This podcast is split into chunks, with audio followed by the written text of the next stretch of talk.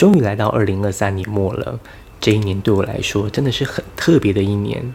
回顾整个二零二三，我之所以可以有现在的自由富足的生活，我总结出三个部分想与你分享。这些对于想要在二零二四年展开新生活的你，都是相当重要且实用的提醒。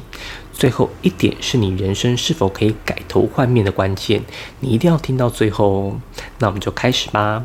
嗨，我是四七，这个频道是专门帮助素人专家与素人老师打造个人品牌、建立艺人教育的线上事业，让你获得第二份收入，实现教学自由、时间自由、财富自由的理想生活。感兴趣的话，记得订阅，然后点开旁边的小铃铛，这样你就不会错过这类的知识了。赚钱好像不是这么困难的事。二零二三年对我来说最重要的事件，是我达成了一个成就，做了一个决定，改变了一种模式。成就的部分是我以素人的姿态，四个月内卖破百万的线上课程。虽然这点我在其他影片中提到很多次，但现在想想还是一个很奇妙的过程。我从二零二一年九月开始经营 YouTube，二零二二年开始着手规划自己的线上课程。二零二三年正式开卖，短短四个月我就达到目标营业额，达到实质意义上的降低工作时间，增加财富收入。虽然这个过程都是经过详细布局后得到的结果，即便我知道方法与结果，新年度依然可以复制甚至优化，但现在回想起来，线上课程百万收入这件事，还是有一点点的不真实。不过，这个成就改变了我一种认知，就是赚钱好像不是这么困难的事。单位时间价值比总收入来的重要。因为这个认知，二零二三年我做了一个非常重大的决定，就是从学校离职，开始自己创业。刚开始心里真的很焦虑。我从每个月有固定薪水，要变成自己去找钱，所以有任何工作我都会接，任何想法都会去执行，甚至患上了失眠症。离职半年过去了，我的生活与工作的步调也调整不少。现在想想，刚离职那时候真的是太焦虑了，但其实不需要这么紧张。我是七月离职。而七月到十二月是我的事业淡季，这时候学生都在拼考试，没人会管什么学习历程，也不会有人想要买课程。为了让下半年也有收入，我也接了五十场演讲左右，又拍片又写书，搞得比上班还忙。大概在十月，我发现这不是我要的生活模式。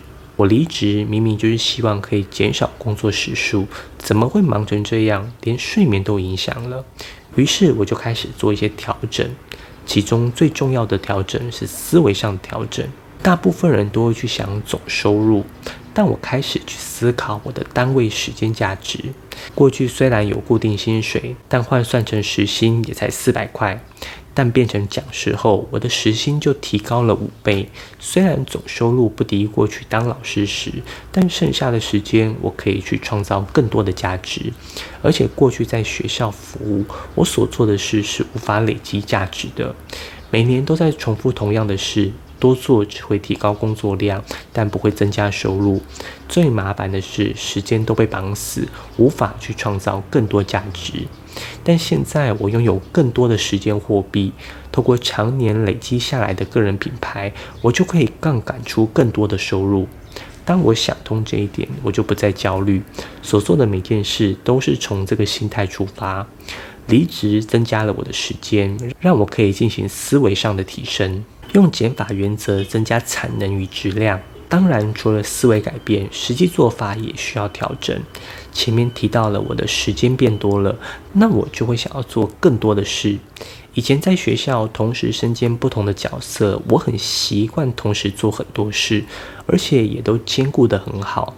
但是这种兼顾，我认为对于创作者来说是一个不太好的工作模式。过去在学校、公司就是完成主管交付的任务，执行例行性的工作。这些工作属性比较容易兼顾，不需要特别去思考，也能做到八十分。而且你同时身兼多职，还可以让人感觉你的效率很好，产能很高。但是创作者就不同了，你是对自己负责。很多时候你写的内容，如果连自己那关都过不了，你就会很不舒服。从学校离职后，我马上规划一套新的课程，是教学校老师经营个人品牌的，并且开启这个新的频道——艺人教育学院。一开始就是经验分享，也没什么问题。但后来我开始对自己写的脚本内容很不满意，好几次都删掉重写。同时间，我还要经营原来的四期云端辅导室以及写书等角色，在同一天内不断切换。这样的兼顾不仅让我的内容品质下降，连数量也下降。我还一度对于写内容感到厌烦，连续好几天什么都不想做。但真正让我意识到危机的是，我太太跟我说，她感觉我拍片时只是念稿，都没有感情了。这时候我才意识到不对。于是我开始去思考，这中间出了什么问题。于是我沉淀了两周，没有发布任何的影片，没有任何创作。后来我总结出一个原因，就是我兼顾太多事了。那个时期，我经营两个频道，不仅要自己写脚本、拍摄，同时还要自己剪辑，另外还要经营粉砖、IG，同时间又要出去演讲，还要再写书。我觉得实在太过忙碌，让我生产出来的内容品质相当低廉，连带没有效果，导致我开始反弹。这一切都是因为我兼顾太多事情的缘故。我是艺人公司，同时也是有限公司。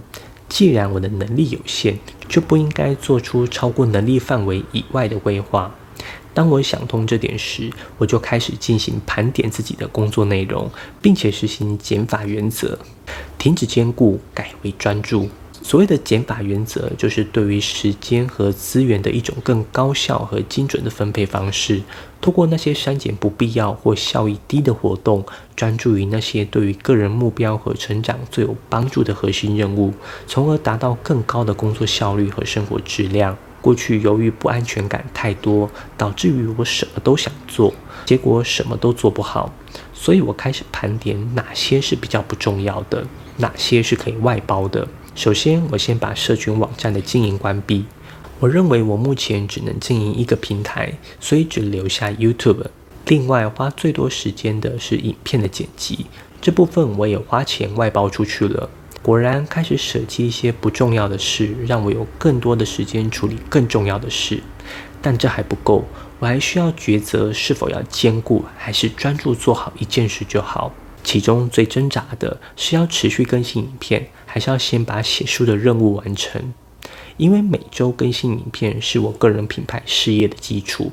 但是出版一本自己的著作一直是我的梦想，在左右权衡之下，我决定在有限的时间内先把书籍完成，再来恢复频道更新。主要考量点是我的频道目前已经有足够多的作品。但如果我可以成为出版书籍的作家，长期而言对我的个人品牌有更好的帮助。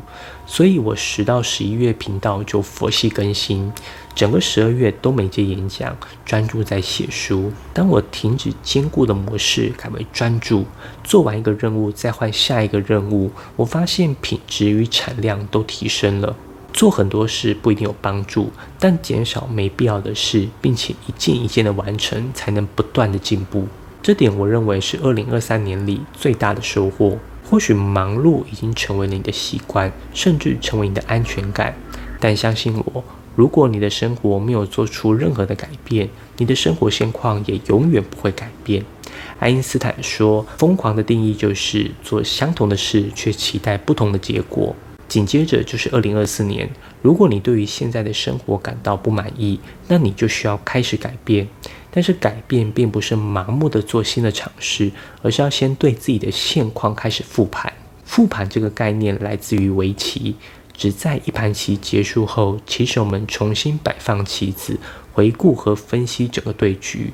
这个过程让棋手们可以从自己和对手的策略中学习。发现错误，并提高自己的棋艺。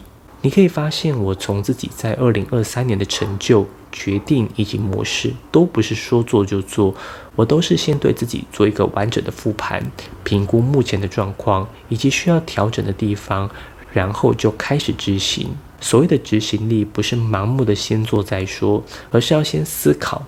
但有些人会想很久都不做，那也不行，那很容易变成拖延症。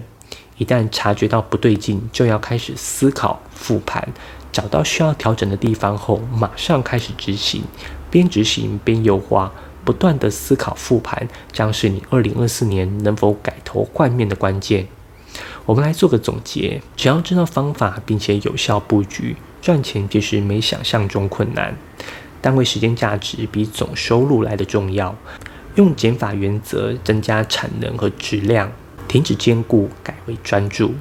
一旦察觉到不对劲，就要思考与复盘，并且马上执行。如果你有经营线上课程的问题，可以在下方留言，或者你也可以跟我预约一对一的咨询会议，我们可以聊聊，或许可以激荡出不错的想法哦。艺人教育学院帮助你实现教学自由心愿，那我们二零二四年见。